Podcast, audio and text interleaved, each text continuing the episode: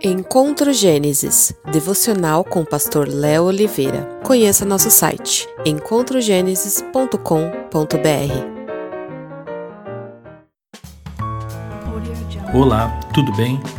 Jesus declarou que a salvação é pela graça, mas o resultado da salvação, o desejo incessante do salvo, é repartir essa graça e anunciá-la em toda parte. São Mateus, capítulo 3, verso 4 e 5 diz: Respondeu-lhes Jesus: Contem a João o que ouvis e vedes. Cegos vêm, coxos andam, leprosos são purificados, surdos ouvem, mortos ressuscitam e aos pobres é anunciado o Evangelho. Pense nisso. Um excelente dia. Paz e bem.